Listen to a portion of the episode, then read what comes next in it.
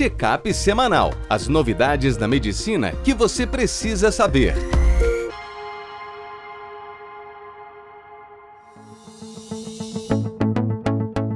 Olá a todos, meu nome é Ronaldo Gismondi, eu sou editor-chefe médico do portal PebMed. Bem-vindos a mais uma edição do Checkup semanal com as novidades da medicina que você precisa saber para começar a semana atualizado. No programa de hoje, a gente vai falar de uma nova diretriz para o tratamento de vasculite, uso do dedímero na pericardite aguda, suplementação de magnésio na gestação e desenvolvimento fetal, uso de gabapentinoide no pré-operatório de cirurgia de coluna e algumas dicas práticas quando você pede e passa um catéter ou sonda nasogástrica. No primeiro texto, Gustavo Balber, reumatologista e um de nossos editores, recomendações PANLAR do tratamento das vasculites associadas ao ANCA, é a Associação Pan-Americana de Reumatologia. As vasculites ligadas ao ANCA, que portanto ele pode vir positivo, seja no padrão C ou P, incluem a granulomatose com poliangeite antiga Wegener, a poliangeite microscópica, e a granulomatose eosinofílica com poliangeite, antiga Schurg-Strauss.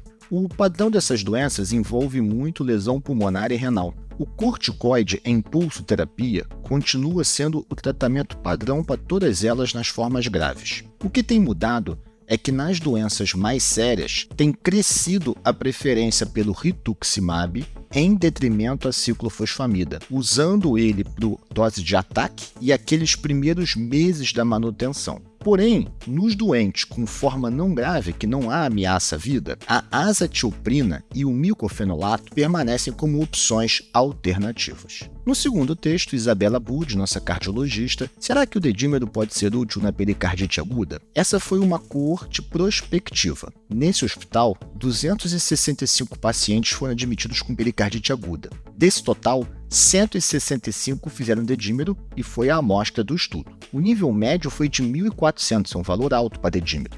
Do total desses 165, 73% tinham dedímero elevado e o restante um dedímero menor. A realização de anjo TC nesses casos não mostrou nem embolia pulmonar, nem dissecção aguda da horta, que seriam patologias que poderiam aumentar o dedímero e dar dor precordial. Então, dentro da pericardite aguda, esse dedímero ele teve associado a formas mais graves, presença de derrame pleural e pericárdico, níveis menores de hematócrito e níveis mais altos da proteína C reativa e da plaqueta, relação com a atividade inflamatória.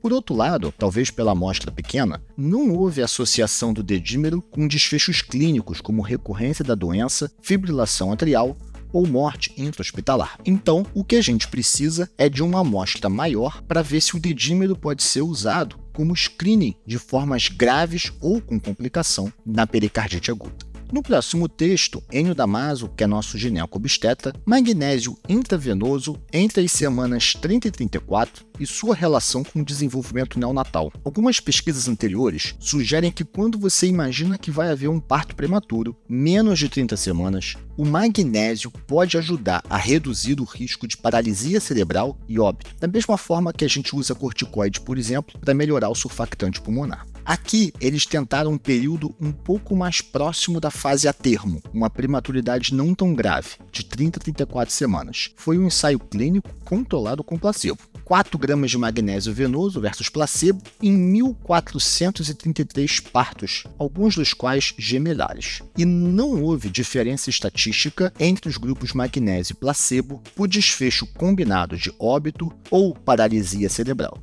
Na verdade, o grupo de intervenção teve uma menor incidência de problema respiratório e doença pulmonar crônica, mas não por desfechos neurológicos. No próximo texto, Giovanni Villardo, nosso ortopedista, a dosagem ideal de gabapentinoide no perioperatório de cirurgia da coluna. Esses pacientes, com frequência, têm dor e a gabapentina e a pregabalina são usados com frequência para essas dores neuropáticas crônicas. Essa revisão sistemática com meta-análise pegou 27 estudos 1.800 pacientes, idade média de 45 anos, 40% mulheres, e avaliou o seguinte: nível de dor por uma escala da EVA e necessidade ou consumo de opioide. Eles observaram que a gabapentina, 900mg por dia, né, a 308 em 8, foi a de todas as dosagens realizadas, aquela associada com menos dor na escala de EVA e menor consumo de opioide, uma, um consumo médio 20% menor de opioide. Não houve uma diferença estatística de mais náusea, vômito nem tontura. Em segundo lugar, ficou a gabapentina 1200 e a pregabalina 300 mg.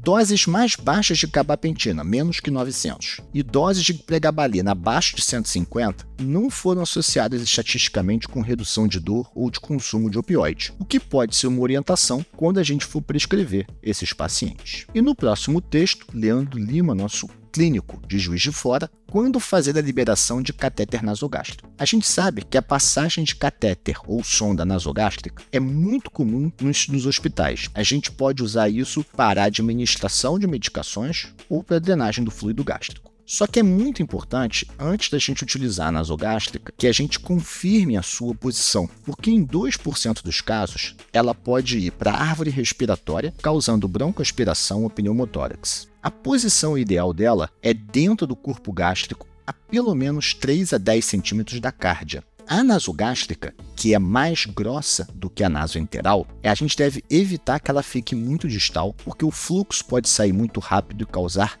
dumping. Existe um jeito de você medir o comprimento até onde você vai inserir, que é a distância narina, lobo da orelha, processo chifoide, a sigla DENOX. Como que a gente confirma a posição? A forma mais simples é pela escuta, mas ela também é a forma mais sujeita a erro. A radiografia pode ser utilizada, você também pode aspirar o conteúdo e se o pH estiver menor do que 5, é porque a posição é gástrica. Mas agora cresce o uso do ultrassom pela sua rapidez e facilidade. A gente tem os aparelhos beira-leito. E uma forma de você ver é você utilizando uma salina agitada, né? uma salina com microbolha que você agita, como se fosse um contraste, passando ela pela sonda, o que permite que o ultrassom reconheça e visualize sua posição intragástrica. Se você quiser ler mais sobre essas reportagens e acompanhar o portal, por exemplo, a gente tem essa semana saindo a cobertura do ESC, o Congresso Europeu de Cardiologia, acesse www.pubmed.com.br.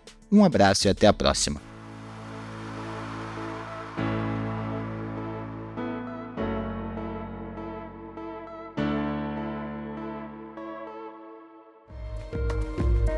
Este foi mais um check-up semanal, com as novidades da medicina da última semana.